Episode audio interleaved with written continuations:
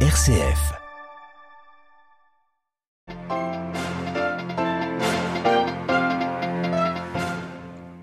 Dans l'est de l'Ukraine, Moscou semble avoir acté la perte de la ville de Kherson, au moins provisoirement. Ce soir, le ministre russe de la Défense a en effet ordonné le repli des troupes russes sur la rive gauche du fleuve Dniepr. On y revient dès le début de ce journal. Sur fond de guerre en Ukraine, mais aussi de campagne de désinformation en Afrique, la France redéfinit ses priorités stratégiques de défense. Retour dans un instant sur le discours d'Emmanuel Macron tout à l'heure à Toulon. L'Allemagne défend ses intérêts nationaux, soucieux d'être moins dépendant de Pékin, pourtant son premier partenaire commercial. Le gouvernement allemand a bloqué aujourd'hui l'achat de deux usines convoitées par des capitaux chinois. Et puis enfin, en marge de la COP27, le changement climatique accentue la sécheresse au Kenya. Le pays connaît un manque dramatique d'eau qui affecte les humains mais aussi la faune sauvage. Reportage au pied du Kilimanjaro. Radio Vatican, le journal, Marie Duhamel. Euh, bonsoir à tous. Il n'y aura donc pas de combat de rue à Kherson alors que les troupes ukrainiennes se rapprochent peu à peu de la ville. Moscou a finalement décidé de quitter la seule capitale des régions annexées que ses troupes n'étaient pas parvenues à conquérir totalement. Après avoir organisé le départ de milliers de ses habitants, le Kremlin ordonne aujourd'hui à l'armée russe de se retirer de la ville. La correspondance de Jean-Didier Revoin. Dans les jours qui viennent, les troupes russes vont quitter la rive droite du Dniepr. Sergei Shoigu l'a ordonné à la télévision sur proposition du général Sourovikine qui a même précisé que cette décision était difficile à prendre. Effectivement, car elle implique d'abandonner aux troupes ukrainiennes la ville de Kherson, conquise au début des hostilités et dont dépend l'alimentation en eau potable de la Crimée. Un revers de taille pour l'armée russe, un piège tendu aux Ukrainiens qui ne demandent qu'à s'emparer de cette ville symbolique. Il est encore trop tôt pour le savoir, mais cela démontre une chose, c'est que face à la contre-offensive ukrainienne, les forces russes ne sont pas en mesure de conserver la ville.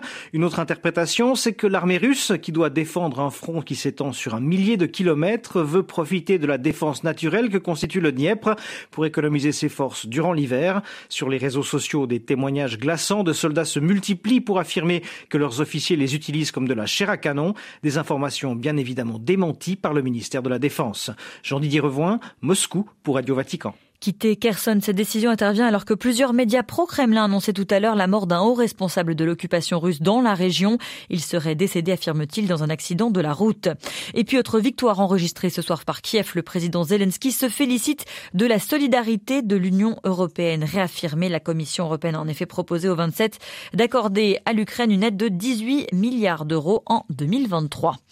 Face à la nouvelle donne géopolitique marquée notamment par la guerre en Ukraine, le président français estime que la France, l'un des neuf pays dotés de l'arme nucléaire, doit se mettre en posture d'économie de guerre. À Toulon, Emmanuel Macron a défini tout à l'heure les priorités stratégiques de sa politique de défense. Marie-Christine Bonzon. Emmanuel Macron se fonde sur le rapport national stratégique élaboré par les forces armées qui souligne la nécessité pour la France de se doter d'une capacité de défense complète. D'ici 2027, l'investissement, non chiffré pour le moment, se fera donc tous azimuts renseignement et contre-propagande, défense aérienne, défense numérique, protection des infrastructures civiles ou même développement de la réserve et du service civique, M. Macron indique que la dissuasion nucléaire française protège les intérêts vitaux de la France avec une dimension européenne, mais il ne fournit pas de précision sur ce point. M. Macron veut développer les relations militaires de la France avec l'Allemagne, la Belgique et le Royaume-Uni. Au-delà, M. Macron entend nouer des alliances militaires nouvelles avec l'Italie, la Croatie ou encore les États baltes. Par ailleurs, il n'exclut pas la possibilité pour les forces françaises de se projeter jusqu'en Asie. Sans surprise, la nouvelle stratégie passe par la fin de l'opération Barkhane, fin confirmée aujourd'hui par le président français, mais déjà largement concrétisée au Sahel. Par ailleurs, la France se donne six mois pour revoir ses partenariats avec les pays d'Afrique, vis-à-vis desquels elle se posera comme ce que M. Macron appelle un pourvoyeur de sécurité. Marie-Christine Bonzon pour Radio Vatican. Une information de l'agence France Presse sur le continent africain au Tchad. Les deux principaux opposants au général et néo-président Mahamat Idriss Déby Itno assurent se cacher pour leur sécurité trois semaines après la répression sanglante d'une manifestation organisée par leur mouvement. Au Bénin, l'opposition béninoise dénonce le tournant autoritaire du président Talon et l'ONU semble aller dans son sens. Des experts onusiens jugent arbitraire aujourd'hui la détention de l'ancienne garde des Sceaux, Rekia Madougou, et demandent sa libération immédiate. L'opposante en emprisonné depuis 19 mois, a été condamné à 20 ans de prison pour des faits qu'elle conteste de terrorisme. Le Kenya affronte actuellement sa pire sécheresse en 40 ans. Les quatre dernières saisons des pluies ont été insuffisantes et 4 millions de personnes ne mangent pas à leur faim. La faune sauvage est également atteinte au sud du pays, dans le sanctuaire pour les éléphants d'Amboseli. Les animaux succombent par centaines. Reportage au pied du Kilimandjaro de notre correspondante Charlotte Simonard. Daniel Koutata, un ranger chevronné, fait sa patrouille matinale. Sa mission désormais compter les carcasses d'animaux. Rien qu'ici, devant nous, nous avons quatre carcasses de zèbres. Et juste là, il y a un tout jeune zèbre. Il était trop faible. Des centaines de zèbres, de gnous, de buffles, de girafes ont succombé à la sécheresse en quelques mois. 90% de la faune sauvage sont considérés comme décharnés par les défenseurs de l'environnement. Daniel Olesambu est membre de la fondation Big Life qui milite pour la protection de l'écosystème d'Amboseli.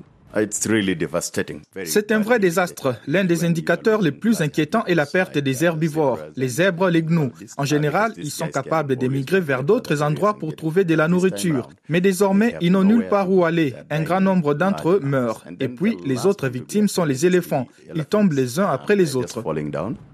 Plus de 200 éléphants ont ainsi succombé à la sécheresse sur les huit derniers mois. Près de ce marécage, la carcasse d'une jeune femelle gît sur le sol. Elle était très faible, elle ne pouvait plus marcher ni même manger. Elle est morte la semaine dernière. Un membre de sa famille est venu se recueillir. Pour tenter de leur venir en aide, les autorités distribuent du foin dans les réserves du pays.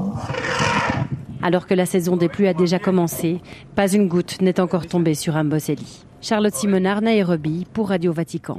Signalons qu'une alliance contre la sécheresse a été créée en début de semaine en Égypte en marge de la COP 27, la conférence de l'ONU pour le climat qui se poursuit après le Danemark. Plusieurs pays développés comme l'Allemagne, l'Irlande ou la Belgique se sont engagés à débloquer des fonds destinés aux pertes et dommages causés par les catastrophes climatiques déjà subies par les pays les plus pauvres.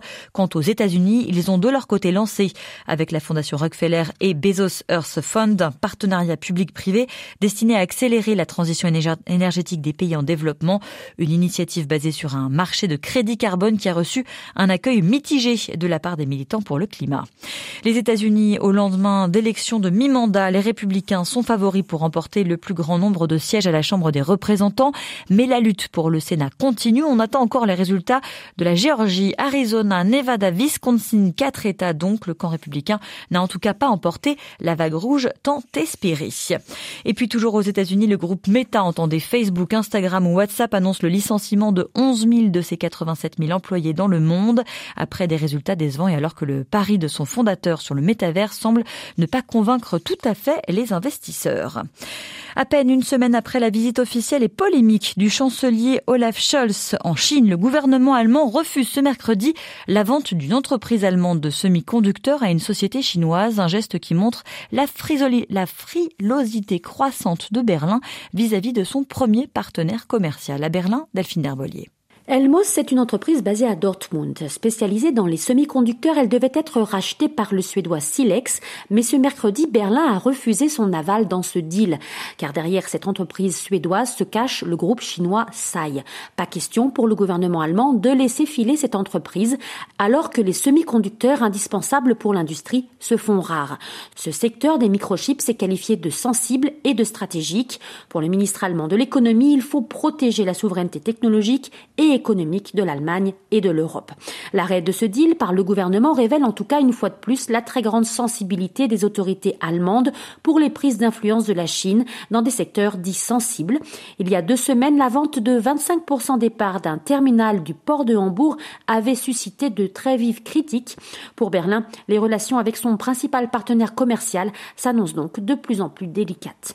Berlin, Delphine Herbelier pour Radio Vatican. Un nouveau nonce apostolique nommé en Suède et en Islande par le pape François aujourd'hui, monseigneur Murat, un diplomate de 61 ans de nationalité turque, était jusqu'à présent nonce au Cameroun et en Guinée équatoriale. Et puis enfin, un mot de l'audience générale. Le pape est revenu sur son voyage apostolique à Bahreïn, achevé il y a trois jours. Il l'a synthétisé par trois mots-clés, dialogue, rencontre et marche. Dans sa catéchèse, le Saint-Père a également lancé un nouvel appel à la force douce du dialogue contre la logique puérile, a-t-il dit, des armes. Plus de détails sont à retrouver sur notre site internet vaticannews.va. Voilà, c'est la fin de ce journal. Merci de l'avoir suivi. Merci de votre fidélité aux ondes de Radio Vatican. L'actualité du monde, de l'Église dans le monde et bien sûr du pape François revient demain matin à 8h30. Vous serez en compagnie d'Olivier Bonnel. Je vous souhaite quant à moi une excellente soirée.